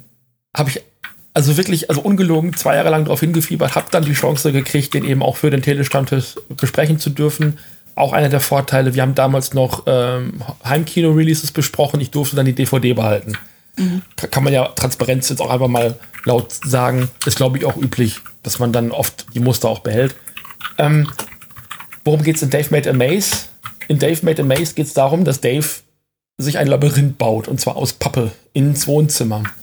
Weil Dave weiß nicht, wohin mit seiner Kreativität. Der bringt nichts zu Ende, der hat eine komische Beziehung zu seiner Freundin, die findet ihn eigentlich auch irgendwie doof, weil er irgendwie auch nichts fertig bringt und zehn Sachen anfängt und äh, aber dann auch nicht wirklich ein Ergebnis vorzuweisen hat. Der hat kein Ziel im Leben, keine Perspektive, der macht zehn Sachen gleichzeitig und nichts davon hat irgendwie Erfolg. Und sie kommt auf jeden Fall am Ende des Wochenendes nach Hause und er hat sich also ins Wohnzimmer eine kleine Pappburg gebaut. Also sieht halt wirklich aus wie ein Kind, was sich mit äh, Ducktape und Farbe eine Burg aus Pappe baut. Und er ruft dann von innen raus, komm hier nicht rein, hier drin ist es gefährlich. Und alle, die in dieses Wohnzimmer kommen, denken, der ist verrückt. Mhm. Der, bei dem, keine Ahnung. Und er sagt, nein, kommt hier nicht rein, es ist gefährlich. Und irgendwann beschließen sie dann, so einen Suchtrupp zu organisieren und mit einer Gruppe von Leuten, das ist so eine ganz bunte Truppe, von, also der Freundeskreis im Grunde genommen, mhm. ähm, da eben reinzugehen. Ein Kumpel von denen ist Dokumentarfilmer, der dreht dann gleich Dokumentation darüber.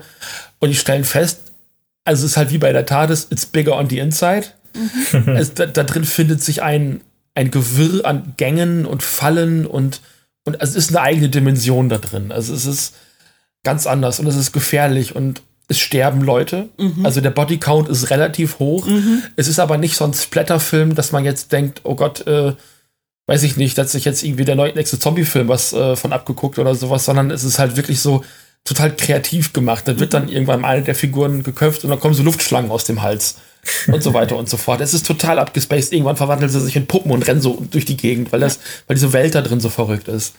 Und ähm, ja, wie es in jedem guten Labyrinth eben ist, äh, ist es auch hier so. Es ist auch ein Minotaurus in diesem Labyrinth, mhm. der die dann irgendwann mhm. verfolgt, der so ein bisschen der Schurke wird. Und das ist, glaube ich, für mich mit einer der liebevollsten und kreativsten Horrorfilme, in Anführungszeichen, mhm. so ein Horror-Leitfilm, ähm, Horrorkomödie auch ein Stück weit der letzten Jahre. Ähm, ich habe oft gehört, dass man den Gag dann so nach der ersten Dreiviertelstunde auch verstanden hat und dass der Witz so, ja, okay, das ist alles aus Pappe, auch zu Ende erzählt hat, ähm, äh, zu Ende erzählt ist. Dem würde ich erstmal recht geben, ändert aber nichts daran, dass der wirklich über die gesamte Laufzeit unfassbar viel Spaß macht. Ja. Und auch optisch immer noch cool ist und ähm, noch eine gute Idee nach der nächsten kommt und wir werden den definitiv demnächst auch noch mal ein zweites Mal gucken, obwohl wir den jetzt im Sommer, glaube ich, das letzte Mal gesehen haben. Ja. Den legen wir auf jeden Fall bald noch mal wieder ein. Also ich weiß, es hat auch richtig viel Spaß. Du hattest mir schon ganz lange davon erzählt ja. und ich hatte immer kein, keine Vorstellung, was das sein soll. Das war immer so. Du hast, glaube ich, über die Schulter mal geguckt, als der Trailer lief und das war es, glaube ich. Irgendwie ne? sowas, ja. genau. irgendwie sieht das komisch aus, keine Ahnung. Naja, aber wenn es dem großen Spaß macht, dann soll er mal gucken. Und dann habe ich mitgeguckt und es war, es ist halt echt ein Fest, dieser Film, mhm. weil er eben wirklich sowohl inhaltlich als eben auch in der Machart so unfassbar kreativ mhm. ist. Mhm. Und das, also ich kann es auch nur empfehlen, ich schließe mich dem an. Und komme jetzt aber von den Empfehlungen zu den Finger weg von diesem Pappkameraden. Ich würde, weil wir mit der Zeit schon relativ weit fortgeschritten sind, vorschlagen, dass wir da vielleicht ein bisschen schneller drüber weggehen. Ich kann sie auch einfach runterlesen. Vielleicht auch einfach, wenn du möchtest, noch gerne ein oder zwei Sätze dazu sagen. Ja, aber ja? alle am oder, Stück? Gerne auch am Stück. Wie ihr wollt. Mhm. Ja. Okay. Ich möchte nur noch anfügen, äh, direkt ja. als du äh, deine Empfehlung für Dave Made a Maze gemacht hast, ich habe mir den gerade auf iTunes gekauft, weil das schon gigantisch für mich klingt. Sehr gut. Sehr gut. So, wir kriegen immer noch keine Provision für die Werbung, aber ist uns egal. Ich habe hab relativ eng mit dem äh, Social Media Team zusammengearbeitet, um alles zu retweeten, was sie rausgehauen haben. Ich hatte den Film noch nicht gesehen, aber ich war so gehypt. Ja. Also das, äh, also alles, was sie rausgehauen haben. Und ich habe immer gesagt, ja, ich freue mich, wann kommt der Deutschland-Release? Und die sagten dann, ja, wir arbeiten dran, wir arbeiten dran, kommt bald, kommt bald. Genau. Jetzt müssen wir leider zu den weniger schönen ja. Filmen kommen. Äh, ganz oben auf der Flop-Liste steht tatsächlich ein Film, den wir erst vor kurzem gesehen haben, nämlich Unsere Lehrerin, die Weihnachtshexe. es gab hier einen wunderbaren Verriss zu dem Film im Telestammtisch. Bitte, ja. Da warst du dran beteiligt, Steffen. Ja. Möchtest du noch mal ganz kurz einen Wutbrüller loslassen über diesen Film? Der war wirklich schlimm. Also ich bin ja, ich liebe Weihnachtsfilme und ich drücke da alle Augen zu, wo ich kann, weil ich einfach sage, es ist Weihnachten. Und es ist ein Kinderfilm. Und es ist ein Kinderfilm, aber der ist derartig stimmungslos. Das habe ich noch nicht erlebt bei einem Weihnachten. Es ist gruselig. Skurrilerweise von einem Horrorfilmregisseur, also von einem italienischen Horrorfilmregisseur. Es war ein Horror, den gucken zu müssen. Ja, ja das Ende. war total krass. Ja.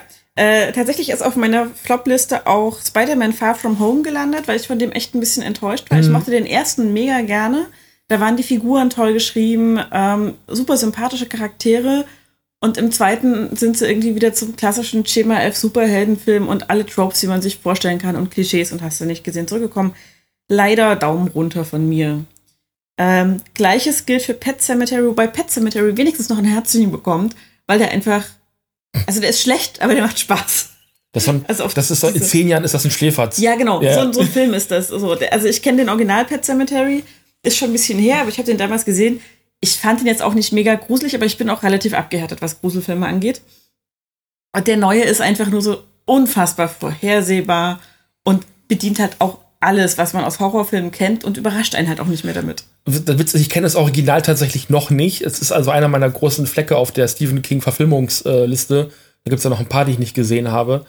Man hört ja so viel, so viel Gutes über Stephen King Verfilmung. Ähm, aber Pet Cemetery ist ja wirklich einer dieser Klassiker, die man mal gesehen haben sollte mhm. eigentlich. Und den habe ich tatsächlich, also seit meiner Kindheit reden Leute über diese Filme, äh, diesen Film. Und ich habe ihn halt noch nicht gesehen. Ist ein bisschen, aber also nach dem neuen, nach dem Remake dieses Jahr, boah, der war hart. Auf jeden Fall, ja. Ja. Und als letztes auf meiner Flop-Liste ist Sindbad. Das ist ein Release von einem Anime-Film. Den gab es auch als Serie. Jein. Jein. Das ist ein bisschen komplexer. Ja. Das ist ähm, ein Anime-Film zum 50-jährigen Bestehen von Nippon Animation gewesen und die haben die, das sogenannte World Masterpiece Theater gemacht. Genau. Also alle größeren Anime-Serien, die man hier in Deutschland kennt, sowas wie Heidi oder Anne mit den roten Haaren ähm, Little Women. Little Women, also ähm, eine fröhliche Familie ja. und noch etliche mehr. Also die, die, Liste ist ewig. Die kommen aus dieser World Masterpiece Theater Reihe, also eben Anime-Verfilmungen großer literarischer Werke. Mhm. Ne? Also klassische europäische Literatur, amerikanische Literatur in der Regel. Also westliche Literatur, die dann eben zu Anime-Serien gemacht worden ist. Und Sindbad ist zwar eine Nippon Animation Serie gewesen, kennt man glaube ich auch dieses Sindbad, mhm. Sindbad, schau, wie viel Glück dieses Kind hat. Ist aber kurz nicht diese Masterpiece-Reihe. Ja. Diese neue Sindbad-Verfilmung aber schon. Und boah, die war nicht gut. Nee, wir haben die an einem Werktag geguckt, der aber vor einem Feiertag lag, mm, wenn ich es richtig auch. weiß. Das Kino war verhältnismäßig voll, meine ich mir. Oder war das bei Big Fish und Begonia? Big Fish und Begonia war knackenvoll. Stimmt, Sindbad war gar nicht so nee. sehr voll. Und ich hatte zwischendurch echt Mühe, mich wach zu halten. Mm. Das war nicht feierlich. Und das war sogar noch der Zusammenschnitt von drei äh, längeren, also drei, Dreiviertelstündern. Mhm. Die haben sie auf Spielfilme runtergekürzt. Und selbst da waren noch Längen drin. Also wie man das hinkriegen kann, in einen auf zwei Stunden runtergekürzten Dreiteiler noch Längen reinzukriegen, das war mir echt ein Rätsel. Die falschen Stellen rausgekürzt. ja, offenbar. du hast von allen drei Teilen immer Exposé ja. und dann Finale gehabt. Der spannende Mittelteil war irgendwie so ein bisschen kurz jeweils, äh, für ganz viel von dem anderen Kram. Ja, das wären so meine großen Flops, die ich nennen wollte. Mhm. Alright. Ähm, meine größten Flops, ähm, beziehungsweise meine Liste der größten Flops beginnt mit äh, Rambo Last Blood. Ja, ich weiß nicht, wie ihr zu dem Film steht, ähm, aber ich war einfach massiv enttäuscht von dieser Fortsetzung. Äh, es lag jetzt nicht daran, dass äh, äh, Thomas Dannenberg nicht mehr in der Lage war, äh, Sylvester Stallone äh, die Stimme zu leihen. Es lag einfach daran, dass ich der Ansicht gewesen bin, als ich den Film gesehen habe, dass das, was wir da auf der Leinwand erleben, an sich so gut wie gar nichts mehr mit ähm, Rambo zu tun hat, äh, geschweige denn der Titel Rambo Last Blood als Schulterschluss mit Rambo First Blood, dem ersten Rambo-Film, überhaupt nicht in Einklang zu bringen gewesen. Mhm. Das hat mich, das hat mich einfach nur massiv enttäuscht. Ähm, der, der einzige, mhm. äh, der einzige Rambo-Film, den ich gesehen habe, war Hot Shots. Ja, so ähnlich geht's mir auch. Ich kenne kenn keinen Rambo-Film, leider. Also mit Rumble Last Blood hast du meiner Ansicht nach auch nichts verpasst. Ähm, der nächste Teil auf meiner Liste ist X-Men Dark Phoenix. Für mich persönlich auch die größte Enttäuschung dieses Jahr. Ähm, X-Men ist ja das Franchise, was die Superheldenfilme, so wie wir sie aus dem Marvel Cinematic Universe und aus dem DC-Universum kennen, ja an sich erst begründet hat. Das ging ja 2000 äh, mit dem ersten X-Men-Film los und äh, mündete nunmehr in dem letzten Film X-Men Dark Phoenix, der äh, von Simon Kinberg und dem Cast und dem und dem kompletten Drehbuch an sich die ganze Zeit äh, an sich äh, so verdroschen wurde, dass es an sich nur noch so laufen konnte, dass der Film komplett gegen die Wand fährt. Und so ist es ja auch gekommen. Also der Film wurde ja auch diverse Male verschoben. Es gab, es gab den Clinch mit Captain Marvel, die zeitliche Überschneidung der Release-Daten, deswegen die Verschiebung. Und äh, letzten Endes war der Film einfach äh, inhaltlich äh, nach den Ereignissen auch von Days of Future Past, einem der anderen X-Men-Filme, der Jahre zuvor erschienen ist, einfach auch chronologisch überhaupt nicht mehr logisch und ähm, ein, ein, ein Fauxpas sondergleichen. Das hätte nicht passieren dürfen. Schade, dass die Reihe so endet, meiner Ansicht nach. Ähm, auch ein Film, der zu einem Franchise gehört, der mich dieses Jahr massiv enttäuscht hat, weil unter anderem auch die Promotion dieses Films grotesk schlecht gewesen ist, war Man in Black International, ein Film, äh, der an sich durch den ersten und zweiten Trailer direkt gespoilert wurde äh, und somit an sich überhaupt keinen kein, äh, Mehrwert geboten hat, um ihn im Kino zu erleben. Das hat mich massiv enttäuscht. Ähm, dann äh, auf meiner Liste noch vorhanden Hellboy Call of Darkness. Ich bin an sich ein totaler Hellboy-Fan, mag die Comics auch. Ich mochte auch tatsächlich äh, die Interpretation dieses Charakters äh, von Guillermo del Toro und äh, auf jeden Fall die Darbietung von Ron Perlman in dem ersten und zweiten Hellboy-Film. Hätte mir auch am liebsten den Abschluss dieser Trilogie gewünscht, anstatt dieses Remakes mit ähm, mit ähm, David Harbour. Aber so ist es jetzt gekommen und meiner Ansicht nach äh, werden wir jetzt auf lange Zeit auch keinen Hellboy-Film mehr sehen. Ähm, ein Film möchte ich noch nennen, ähm, obwohl ich wahrscheinlich noch ganz lange so weitermachen könnte. Da ist ein Film, weil wir eben Till Schweiger erwähnt haben, da muss einfach ein Till Schweiger-Film auch ähm, hier erwähnt werden in diesen Flops des Jahres 2019. Das ist für mich der Film ähm, Head Full of Honey ja, und äh, das vor allem äh, das Remake. Ja, ich meine, ich glaube, dass die deutsche Originalfassung dieses Films ist, glaube ich, ja 2016 erschienen, äh, kann auch 2017 gewesen sein. Dann wurde ja schon direkt das US-Remake für 2018 angekündigt. Das wurde dann aber in den März 2019 verschoben. Deswegen kann er auch in dieser Liste ja noch erscheinen. Und für mich war das wirklich ein Film, der äh, so unnötig wie kein anderer gewesen ist, weil teilweise ja wirklich Szenen eins zu eins inklusive der Kameraführung kopiert wurden. Das hat mich teilweise diese Dreistigkeit an Psycho und ich glaube Psycho 4 oder Psycho, Psycho 3 war es, der quasi ja Shot für Shot eigentlich geremaked wurde, erinnert. Das fand ich eine Frechheit sondergleichen und auch ein Betrug am Zuschauer und da erinnert auch nichts daran, dass Nick Nolte da mitspielt und eine gute Performance macht. Das war ähm, sorry, wenn ich das so äh, direkt sage, das war eine Verarsche am Zuschauer und das äh, mag ich überhaupt nicht. Der Film ist ja aber auch entsprechend abgestraft worden. Das ja. waren meine Flops. Das ist aber halt auch dem Umstand geschuldet, dass amerikanisches Publikum keine Synchronisierungen guckt. Mhm. Die machen, drehen die Filme halt einfach neu. Wenn sie das Gefühl haben, ein ausländischer Film, der interessant sein könnte, die drehen den Film neu, Deshalb auch diese Shot-für-Shot-Einstellung äh, etc. Warum der dann auch mal nach Deutschland zurückgebracht wurde, das erschließt sich mir tatsächlich nicht. Die Amerikaner drehen sogar australische Filme neu. Ja. Und die sind doch schon auf Englisch. Das aber, macht alles überhaupt gar keinen Sinn mehr. Das ist total bescheuert. aber das Schlimme ist ja, dass es ja noch nicht mal äh, diesem Umstand geschuldet sein kann, weil ja selbst Till Schweiger wieder äh, federführend an diesem Film beteiligt war. Der hat die Regie auch bei diesem Remake geführt. Der war beim Drehbuch beteiligt. Der hat äh, den Film zum Teil ja auch privat mitfinanziert. Ähm, und genauso war es ja bei dem Originalteil aus dem Jahr 2014 oder 15 oder 16, ich bin mir jetzt gerade nicht sicher. Auf mhm. jeden Fall, da waren nicht viele Jahre zwischen. Und das finde ich halt, das ist diese, diese Selbstinszenierung äh, eines Schauspielers, der über seinen Zenit hinaus ist und einfach per se versucht, irgendwie doch wieder seinen Fuß und seinen Stand in Hollywood zu kriegen. Ja, bei uns erzählen wir immer gern die Geschichte, dass meine Cousine ihn mal in die Hand gebissen hat. Zur Erklärung, sie ist Schauspielerin und es passierte laut Drehbuch, aber wir sind trotzdem alle sehr stolz auf sie. Ja, der, Mann deiner, der Mann deiner Cousine ist in Civil War, ne? Genau. Ja, in äh, äh, Captain America Civil War. Ja. Er, wenn, der ist in, in Bukarest oder Budapest, ich komme da immer durcheinander, der Kioskbesitzer. Genau. Das ist der Mann deiner, äh, von Katis Cousine. Kann die Till Schweiger in die Hand gebissen ja. Macht uns zu gar nichts, aber meine, ist eine schöne Anekdote. Ja, absolut. Gut, äh, du bist durch? Ich bin durch. Sehr gut. Ich habe äh, auch noch ein paar Flöpschen ähm, auch von oben runter. Ich habe neulich gesehen, auch in der Presseverführung, äh, das neue Machwerk von Roland Emmerich, Midway. Der hat mich äh, äh, überfordert bis gelangweilt. Ich weiß es nicht, irgendwo dazwischen. Optisch wollte es wohl ganz doll imposant sein, war aber alles ein graubrauner Matsch. Ähm, unfassbar viel Patriotismus, der vorne aus dem äh, aus der Kinoleinwand raussuppte.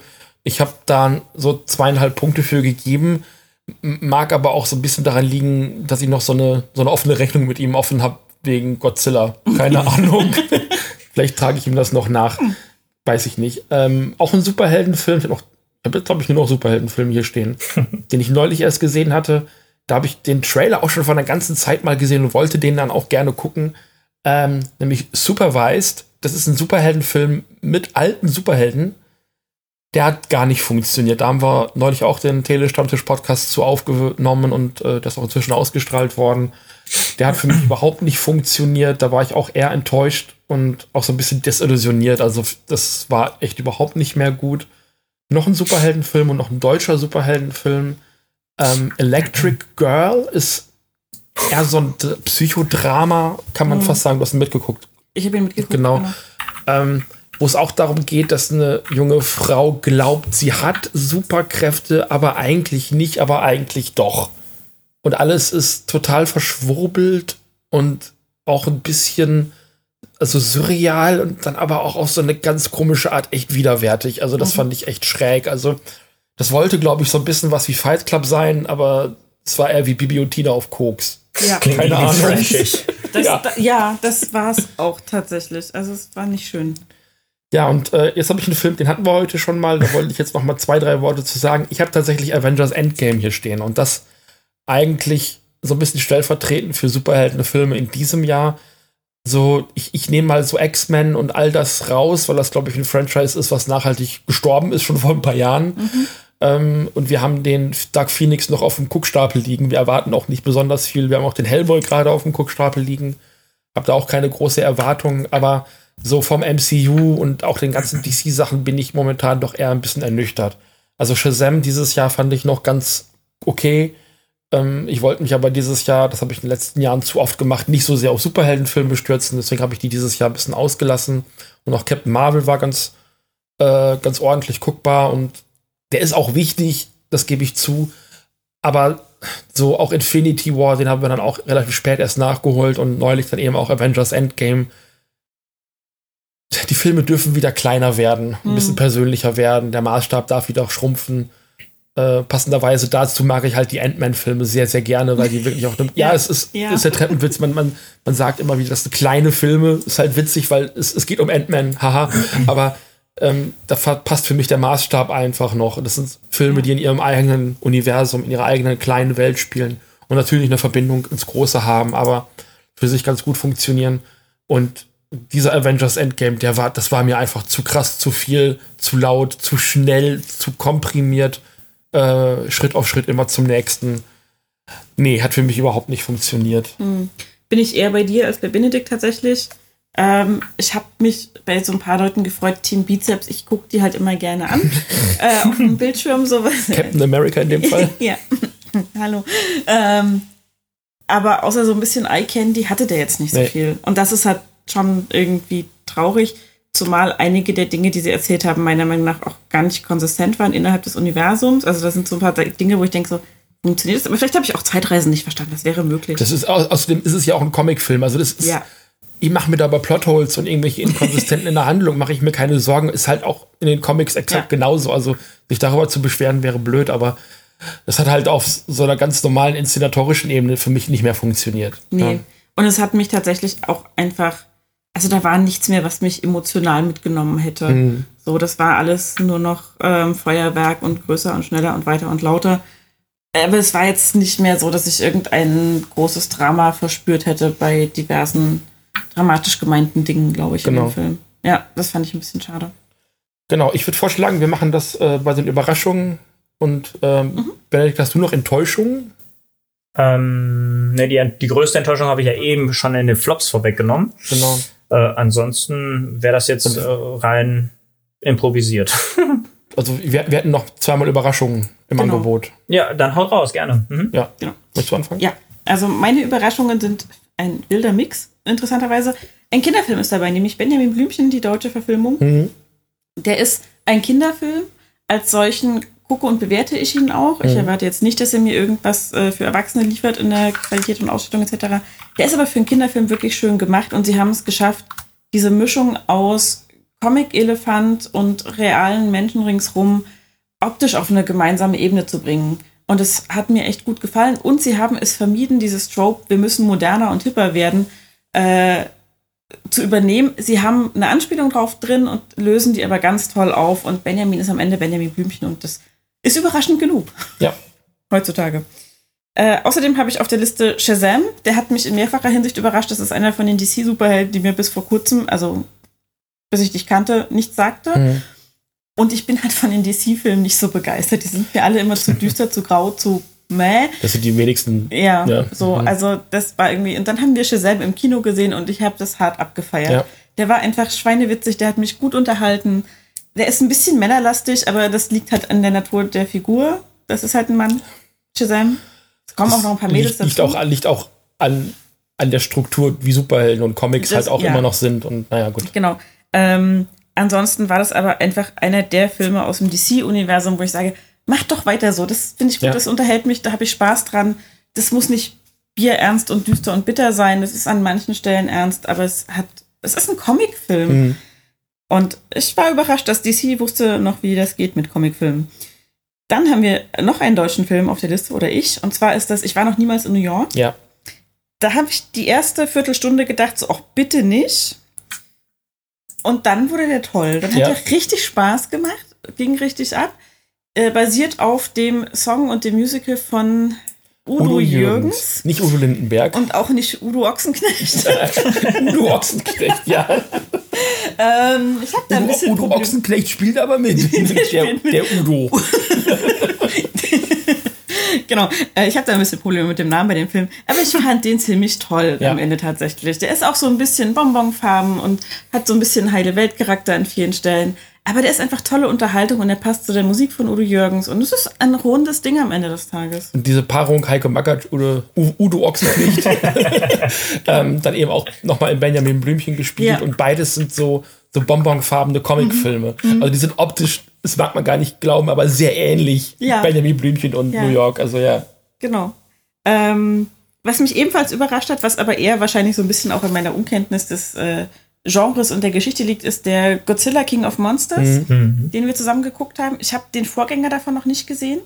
Den ersten. Mhm. Den habe ich, den, den, den äh, 2014er Godzilla, der steht noch eingeschweißt bei mir im Regal. den müssen wir mal gucken. Ja. ja. Ähm, ich kenne Godzilla hauptsächlich durch dich. Ja. Ich habe äh, zwei Godzilla-Filme, glaube ich, mittlerweile mit dir geguckt. Ich bin mir auf alle Fälle den, wo er so fliegt. Ja, es ist so waagerecht durch die Luft. Großartig. ähm, und die sind alle eher so aus heutiger Sicht so ein bisschen klamaukig, weil mhm. die da in diesem Gummikostüm durch die Gegend laufen und Pappmaché-Städte zertrampeln. Ähm, und dann kannte ich den Godzilla-Film, über den wir nicht sprechen, mit Matthew Broderick. Ja, den, den Emmerich. Den mhm. haben wir ja schon mal ja. Emmerichs Godzilla. Ähm, den habe ich gesehen und wieder vergessen, größtenteils. Ist gerade neu auf Netflix, können wir uns anschmeißen? okay, äh, gucken wir mal. Und äh, ich fand den ziemlich gut. Also er hat immer noch Macken, aber ich fand den ziemlich gut. Ich fand den sehr beeindruckend. Ich mag, ähm, ich habe ihren Namen vergessen, das tut mir so furchtbar Bibi, Millie, Bibi Molly, Bobby Molly, Millie Brown. Bobby Millie Brown oder so, genau. ja. ja, also äh, die Darstellerin von äh, Eleven. Eleven aus Stranger Things. Elfie. genau. Äh, großartig, hat mir sehr, sehr gut gefallen. Äh, kommt noch ein dritter Teil, glaube ich, ne? Es kommt, Kevin soll nächstes. Jahr kommen, äh, Godzilla vs. Kong. Ja. Genau. Ach so, ohne Kevin? Nee, Kevin wird dabei sein. Kevin wird dabei, schön. Kevin ist dabei. Sehr schön. Hört unseren Podcast, dann wisst ihr, wer Kevin ist. So. Ja, genau. Und als absoluter Top-Film auf meiner Überraschungenliste ist Smuggling Hendrix. Ja. Ein Film, den, zu dem wir auch so ein bisschen gekommen sind wie die Jungfrau zum Kind, nämlich über den Telestammtisch. Mal wieder. Wir wussten nicht viel drüber. Ich habe im ersten Moment gedacht, das war die erste Überraschung, das wird so ein Sonnenallee-Film, wo irgendwer eine Jimi Hendrix-Platte in die DDR schmuggeln will. Hätte ich auch gesehen. Hätte ich auch angeguckt. Ich fand auch Sonnenallee damals gar nicht schlecht. Ist es nicht, sondern es geht um einen Hund, der Hendrix heißt, ähm, auf Zypern lebt und irgendwann von der griechischen auf die türkische Seite abhaut. Sein Besitzer hinterher, als europäischer Staatsbürger, Grieche, kann er da hin und her wechseln, wie er will. Er darf aber nicht seinen Hund zurückbringen. Weil lebend, bla, irgendwie ist verboten, von der türkischen auf die griechische Seite zu bringen auf Zypern. Und anhand dessen entfaltet dieser Film mit ganz tollem Humor und ganz toller Dramatik die absurdeste Geschichte darüber, wie dieser Hund von der türkischen auf die griechische Seite ja. gebracht werden soll. Wir haben den im Kino gesehen mit Regisseur anwesend, den beiden Hauptdarstellern. Zwei, zwei der Hauptdarstellern. Und das Geile war dann halt tatsächlich, der hat dann erzählt, der Regisseur hinterher beim Fragenteil, ja, die hatten das Problem, die dürfen halt wirklich keine Hunde von der türkischen auf die griechische Seite bringen. Die haben den Film aber halt mit einem echten Hund gedreht. Sowohl auf der türkischen als auch auf der griechischen Seite. Oh also die haben die, die, die haben die ja. Szenen mit dem Hund, die in der, auf der türkischen Seite gespielt haben, dann auf der griechischen Seite gedreht und haben dann ein paar Schilder ausgetauscht. Genau. Ich glaube, das war irgendwie das, was sie da erzählt haben. Weil, weil sie den Hund sonst nicht zurückbekommen ne, hätten. Genau. Also es, war ist großartig. Es ist halt echt der Struggle, der da herrscht. Ja. Und ähm, Empfehlung bei dem Film, wir haben ihn leider in der deutschen Synchro ja. gesehen das funktioniert nicht. Er hat wohl auch Release, beziehungsweise wenn er auf DVD kommt, guckt euch den im Original mit Untertitel an. Das ist dann irgendwie dreisprachig, ähm, Türkisch, Griechisch, Englisch. Genau. Und da wird dann auch die Sprachbarriere nochmal deutlicher in dem genau. Fall. Ja. Und er ist aber toll, er ist fantastisch. Ich hätte nicht damit gerechnet, dass er so großartig ist. Und die letzte Überraschung, die ich noch nennen muss, ist, der hatte einen verdammt guten Trailer und der Film hat alles gehalten, was der Trailer ja. mir versprochen hat. Ja.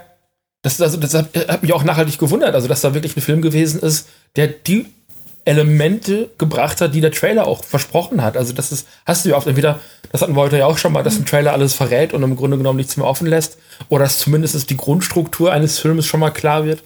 So, und hier ist nur abgehandelt worden, das kommt vor, das ist der Ton des Filmes und dann sitzt du da und erlebst aber diese Geschichte im Ganzen. Mhm. Das war echt angenehm. Mhm. Ähm, Benedikt, hast du jetzt noch Überraschungen?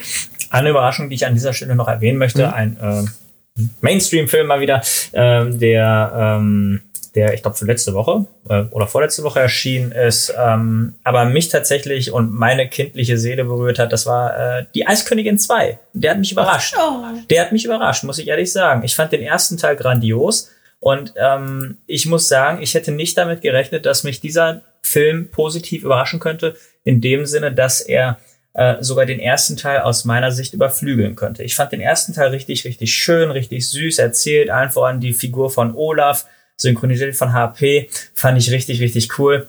Und jetzt im zweiten Teil äh, fand ich es richtig, richtig schön, wie sie versucht haben, eine, äh, eine Geschichte, die man vielleicht in anderen Filmen schon tausendmal gesehen hat, trotzdem kindgerecht nochmal zu erzählen. Und das finde ich halt hier in dem Film Frozen 2 so richtig, richtig angenehm, dass das ein, ein Film ist, der sich kindgerecht dem Thema Veränderung annimmt.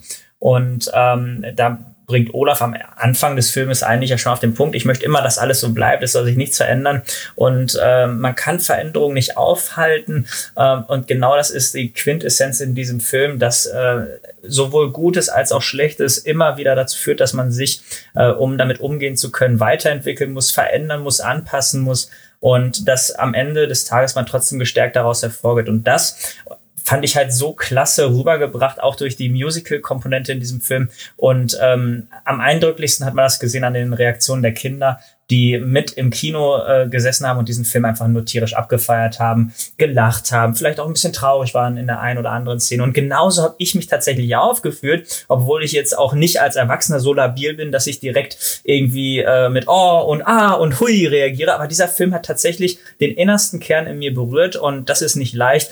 Und dementsprechend war ich einfach nur total baff von diesem Film. Das klingt gut. Wir haben den noch vor uns und freuen mhm. uns auch sehr. Ja. Äh, genau.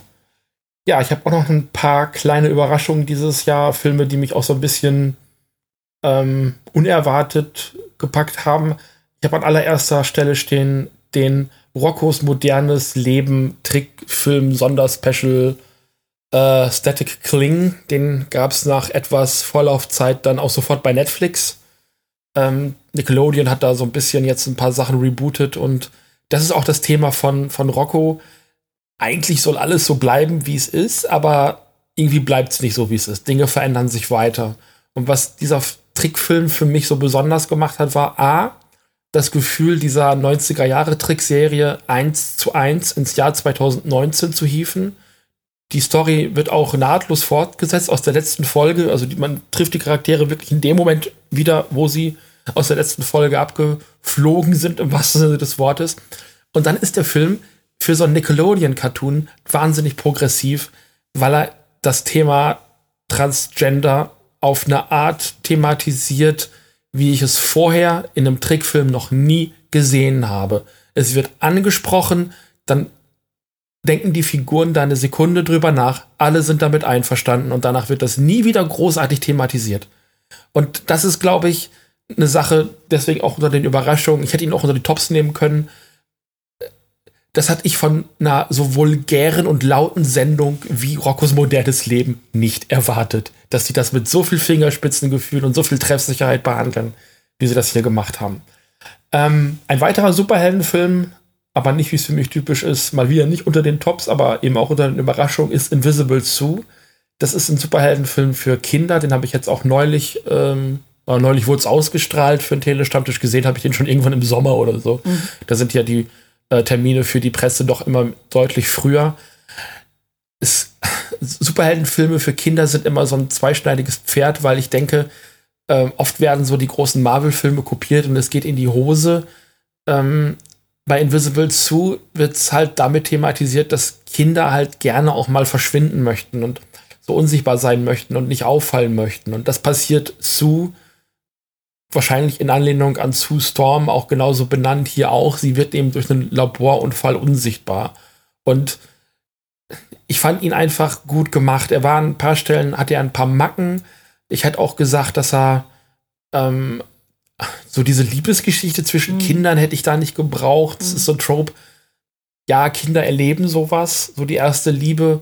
Aber warum, also so, sobald eben weibliche Hauptdarstellerinnen irgendwo sind und seien sie zwölf oder dreizehn, wird eine Love Story eingebaut. Das ist bei männlichen Superhelden, ähm, und da gibt es ganz groß die Endboy-Reihe aus Dänemark, da wird das nicht gemacht. Und kann man sich auch mal Gedanken drüber machen, warum. Mhm. Also warum sich Mädchen verlieben müssen und Jungs nicht, keine Ahnung. Es steht ähm, zum Ungleichgewicht auch da, ne? Wenn ja. nur die Mädchen verliebt sind und die Jungs gar nicht. Ähm, aber trotzdem fand ich eine absolut positive Überraschung. Dann wir sind da dieses Jahr auch, wie, wie sagt man, die Jungfrau zum Kinde gekommen. Mhm. Äh, One Piece Stampede, mhm. die äh, 20 Jahre Jubelfeier One Piece, das Jubiläum, äh, da haben sie noch mal jetzt den großen Jubiläumsfilm rausgehauen. Wir hatten die Tickets gewonnen, wären mhm. sonst nicht hingegangen und sind beide aus dem Universum so zehn Jahre raus. Ja, locker. Und haben uns da richtig wohl gefühlt und hatten mega ja. Spaß. Ja, haben wir richtig hart gefeiert im Kino, ja. war toll. Und das, der Film kriegt es einfach tatsächlich hin, Leute, die da nicht so ganz bewandert sind, abzuholen, weil er, glaube ich, auch eher so die ersten paar Jahre behandelt. Da sind Figuren drin, die man aus den ersten Jahren kennt. Ähm, und so dieses, ihr seid alle meine Freunde und jetzt kloppen wir auf unserem Gegner rum, das Konzept versteht man dann schon, ja. auch wenn man zehn Jahre raus ja, ja, ist. Ne? Ah, ich muss den Film noch gucken, aber ich freue mich schon drauf. Große Empfehlung. Ähm, Doku-Tipp dieses Jahr, das war auch noch eine mögliche Kategorie dieses Jahr und mhm. äh, in, in, für die äh, Top- und Flops-Sendung äh, ist Carmine Street Guitars. Da geht es um einen äh, kleinen Gitarrenladen in Greenwich Village in New York. Und da gehen die großen Musiker ein und aus und holen sich handgefertigte Gitarren ab. Mhm. Und es ist ein, also es ist ein Wohlfühlfilm sondergleichen. Wenn ihr dieses Jahr eine Doku sehen wollt, es gab ein paar mehr gute, aber für mich war das so, so der Wohlfühlen-Doku-Film dieses Jahres, Carmine Street Guitars. Viel Musik, viele bekannte Gesichter, ein immer noch auch im Alter sehr attraktiver Jim Jarmusch, der plötzlich mhm. reinkommt und auch seine Gitarre repariert haben möchte. Fantastisch. Und mein letzter Überraschungsfilm war ausgerechnet ähm, ein. Film, wo es grob um Blaxploitation geht. Da haben wir ja auch ein kleines Special zugemacht beim Telestammtisch. Ähm, Dolomite is my name. Und Blaxploitation ist ein Genre, damit möchte ich mich immer schon ganz lange auseinandersetzen, habe das aber immer nicht geschafft. Und dieses Jahr habe ich es geschafft und dann kam dieser Dolomite äh, Biopic-Film mit Eddie Murphy. Eddie Murphy seit Jahren verschwunden, keiner mhm. wusste, wo er ist. Plötzlich taucht er hier auf und bringt die beste Leistung seit Jahren. Also der definitiv sehenswert, gibt's bei Netflix, nicht verpassen. Und gerne auch im Doppel mit äh, Dolomite, mit dem originalen Blaxploitation-Film aus den 70ern. Es ist so ein bisschen der schwarze The Room. Also Leute, die keine Ahnung haben von Filmen machen, machen einen Film und es geht furchtbar in die Hose, aber es ist richtig sehenswert. ja. ja. Ich hatte ja auch das Vergnügen, The Room endlich mal zu sehen. Ja, The Room dieses Jahr haben wir auch gesehen, genau. Fantastisch. Ja, aber da haben wir doch ein paar Empfehlungen und Anti-Empfehlungen. Denke ich auch. Zusammenbekommen. Mhm. Haben wir noch Themen offen? Möchte jemand noch was sagen? Ansonsten möge er für immer schweigen. Genau. Richtig. Ich möchte hier eine alte Werbung zitieren, die sagt, Filme sind fürs Kino gemacht. Geht ins Kino. Ich weiß nicht, ob ihr euch daran erinnert, aber da fragt so ein Reporter kleine Mädchen auf der Straße, wie groß King Kong ist und die zeigen so eine Daumen bis Zeigefinger Spannbreite, weil sie es halt nur vom kleinen Bildschirm kennen. So vom Handy. Ja, so vom Handybildschirm, genau.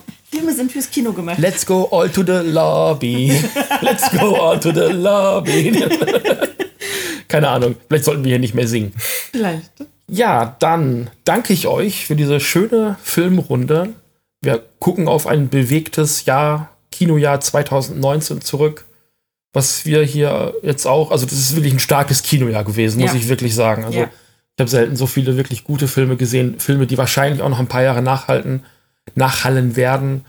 Ähm, und ich glaube, wir haben so die ganz großen Kracher haben wir noch so ein bisschen vor uns, wir beide zumindest. Ein paar haben wir noch auf der Liste, ja. Genau. Ja, danke Benedikt. Ich danke genau. euch. Danke, danke, danke Steffen für danke, die Moderation. Kati. Danke Steffen. Danke, Steffen. Danke. Bitte gerne geschehen. ja, und ähm, bis äh, nächstes Jahr beim Telestammtisch. Ja, genau. Hört euch auch noch die vierte brennende genau. Filmrolle an, die noch kommt. Es da brennt, lohnt da brennt, sich. Da brennt aber der Tisch doch. Aber hallo. Und die Kinoleinwand. Genau. genau. Da brennt alles. ja, und tschüss. Tschüss. Ciao.